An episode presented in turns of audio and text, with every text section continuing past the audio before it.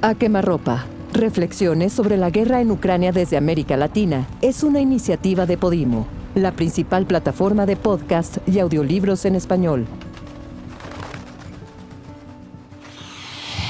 ¿Qué tal, mis estimados herejes? ¿Cómo están? Hoy les traemos un segmento eh, diferente porque eh, nos estamos juntando aquí los tres para platicar sobre los sucesos en Ucrania y Rusia. ¿Cómo estás, querido Vasqui? ¿Cómo estás, querido Corsario? Bien, bien. Más, más que nada nuestras sensaciones. Nos invitó la gente de Podimo a que contemos qué nos pasa a nosotros y qué nos viene pasando respecto de esta guerra, así como a muchos otros creadores de contenido de Podimo. Así que antes que nada estamos muy agradecidos de ser parte de esta selección que ha hecho Podimo para poder dar nuestras sensaciones sobre esta situación tan espantosa y tan eh, extraña que está viviendo el mundo, ¿no? Sí, que ya de entrada estar en Podimo es una chulada y qué mejor esto, ¿no?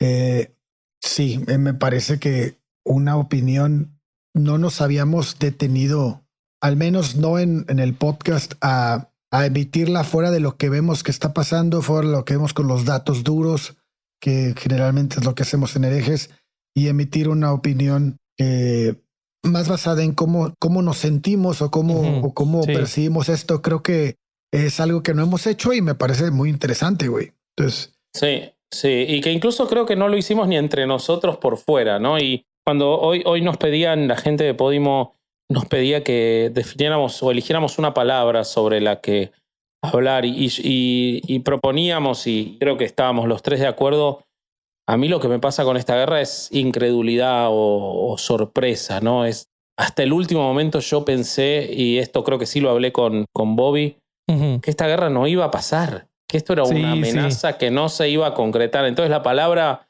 sobre la que queremos eh, explayarnos es esa incredulidad de que todavía hoy estamos viendo las tres semanas de guerra y seguimos sin poder creer que esté pasando, ¿no? Por lo menos a mí me ocurre eso. Nunca pensé que en pleno siglo XXI una, un país que además tuve la suerte de visitar y que vi absolutamente incorporado al capitalismo, a, enriqueciéndose con el turismo, con acciones industriales, fuera a volver al siglo XIX con una invasión tan absurda en la que no se le entiende el objetivo como es esta, ¿no? Sí. Ese es el punto más más fuerte, ¿no? al menos a mí es el que más me hace como que volver a, querer analizar el conflicto, porque generalmente cuando vemos que hay una guerra o, cuando sucede cualquier este, acto bélico, sabemos o, tenemos una noción del objetivo, de las razones por las cuales está ocurriendo esto. Y a veces pueden ser un poco este, pues no sé, siempre son egoístas o siempre son de parte de alguno de los dos bandos. Pero en este caso, como lo hablábamos, como lo hablamos en uno de los episodios en que, grabamos, no encuentro un objetivo claro en, en, hacer, en invadir Ucrania por parte de Rusia. No, no lo encuentro, no, o sea, no, no me, no me parece que, que haya algo tan trascendente como para comenzar a matar personas en un país. no creo que haya un acto así, pero puede pasar que quieres, no sé, petróleo, güey, no sé, cabrón, o sea, cualquier cosa. Y sí, sí, este no quiere decir que sean razones legítimas o éticas, Exacto. pero son razones.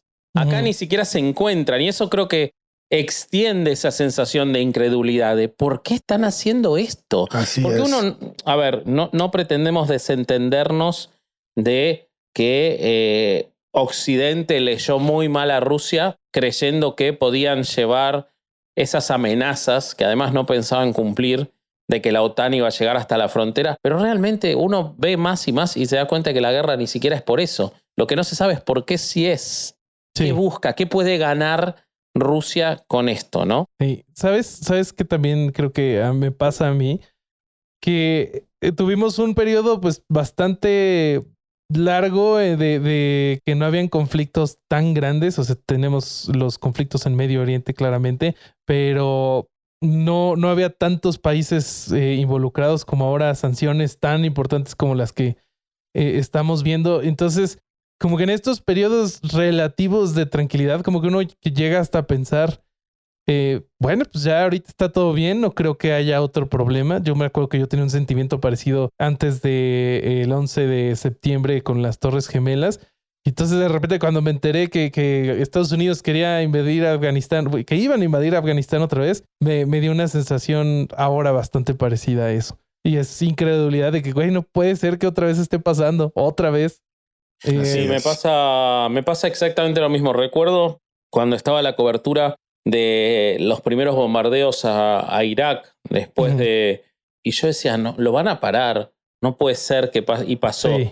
Y acá Biden decía, sabemos, tenemos los informes de inteligencia que en 48, horas", y decíamos, no, es una mentira. Sí, no Estados- va a pasar. no Estados a Unidos pasar. está usando esto a su favor para eh, reivindicarse de los errores u horrores que cometieron en Afganistán al entregárselo a, a los talibanes. No va a pasar. Están usando de chivo expiatorio a Putin e invadió. Les dio Sí. el gusto Le de valió todo lo que decían. Es eso, yo lo vuelvo a contar y sigo pensando que no puede ser verdad que esté ocurriendo esta guerra. Sí, Eh, es una ¿sabes, locura. ¿Sabes qué también me, me causa incredulidad? Y, y es ya en cuanto a. O sea, desde otra línea de pensamiento, me causa mucha incredulidad. No lo puedo creer que haya quien justifique por medio de cifras y, y por medio de teorías de la conspiración lo que está sucediendo. Como que, Que dicen, no, o sea, es que Rusia está invadiendo porque fue amenazada de la, de, pues, la OTAN y, y es que este, tienen que defender su soberanía. Y, o sea, lo Ah, que ya. quieras, no creo que justifique una invasión. pero fíjate cómo va encadenado al punto que estábamos tocando hace rato. No hay, no, no encontramos una razón y empiezan Sí. a inventar razones, güey, ¿no? Y empiezan a querer justificar el- la, la, debe de haber algo, ¿no? Debe, empiezan las pinches teorías de conspiración, pero son producto de que nadie sabe qué chingados está pasando, güey. Sí. Y, y- y algo más que, que suma a lo que dice Ale totalmente. Ya ahora no saben cómo salir de esta guerra.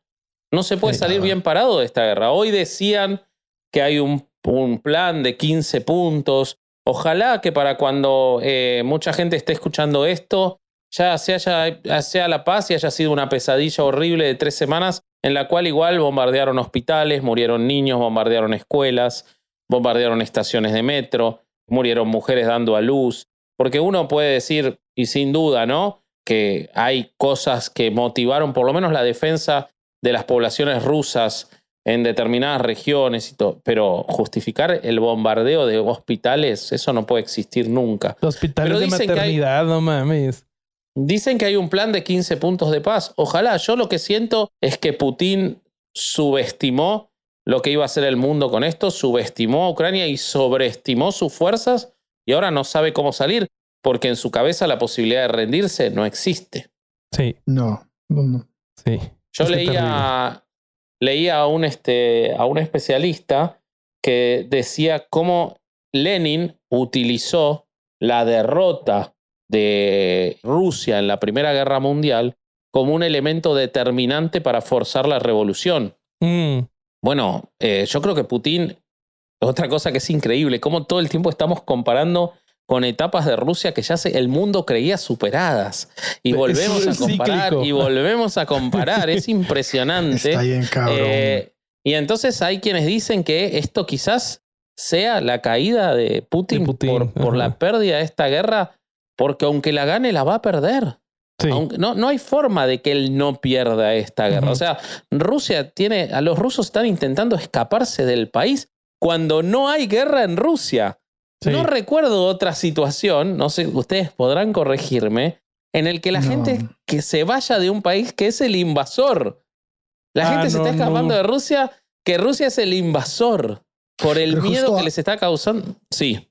Sí, pero, pero justo es eso que dices, güey. O sea, que, que es una guerra de la que no se puede salir y de la que se ha llenado de enemigos dentro de su propio país, güey. O sea, es, eso es lo que se me hace eh, como, como una mala decisión puede tener consecuencias mucho más graves que perder una guerra, porque puedes perder la guerra y regresar a tu país y a tu país no le hicieron nada, pero Claro. tú estás destruyendo la estructura de tu país porque la gente que no está de acuerdo contigo la estás amenazando, estás encerrando en la cárcel a personas que se manifiestan, estás, estás amenazando a la oligarquía, estás, o sea, hay muchas Anulando toda cosas. la poca libertad de prensa que quedaba, Exactamente. cerrando redes sociales. Para mí eso es todavía más, más peligroso para, para un país que cualquier consecuencia que pudiera tener la guerra contra Ucrania, porque finalmente la guerra de Ucrania se está llevando en el territorio de Ucrania. Muy triste, es horrible, pero a, Rusia no le está provocando ningún problema más que la muerte de soldados. Bueno, pero pues es, es no va a ser una guerra pensando que no van a morir soldados, pero esta parte de, de, la estabilidad que tenías como figura de un país, como líder de un país, pues se te fue a pique, güey. Totalmente. Y otra cosa de la incredulidad, y tomo la palabra de lo que vos decís, vos decís, nadie espera que en una guerra no mueran soldados. Anda a preguntarles porque están mandando conscriptos que por ley no pueden ir a la guerra. O sea que al menos esos soldados no esperaban morir en esta guerra. Las madres de esos soldados, como contó Inde Pomerianek en un artículo extraordinario eh, respecto de las madres de los soldados, no esperaban que sus hijos fueran a la guerra. Así que la incredulidad no solo es nuestra, es rusa. Los rusos no pueden creer que esté ocurriendo esta guerra. Eso te muestra cómo los lavados de cerebro pueden llegar hasta un punto, pero la gente no es tonta. Los rusos no pueden creer que está esta guerra. Ya tuvo que arrestar a más de 20.000 personas que se oponen a la guerra en Rusia. Eh, es insólito, es insólito. Es una pesadilla y no sé cómo va a terminar, la verdad. Pues ojalá termine pronto y con eh, las menos bajas posibles. Em, hagan el, el, amor, no la guerra, amigos, por favor. Sí, buena, buena, buena reflexión muy trillada, pero muy buena. Eh, así que este, te sentí muy John Lennon recién, Bobby. Ojalá. Cerrando esto. Eh, y bueno, nada. Eh, gracias por permitirnos dar nuestra opinión. Los queremos mucho, amigos, y nos escuchamos en la próxima. Abrazo. Gracias, Podimo. Bye.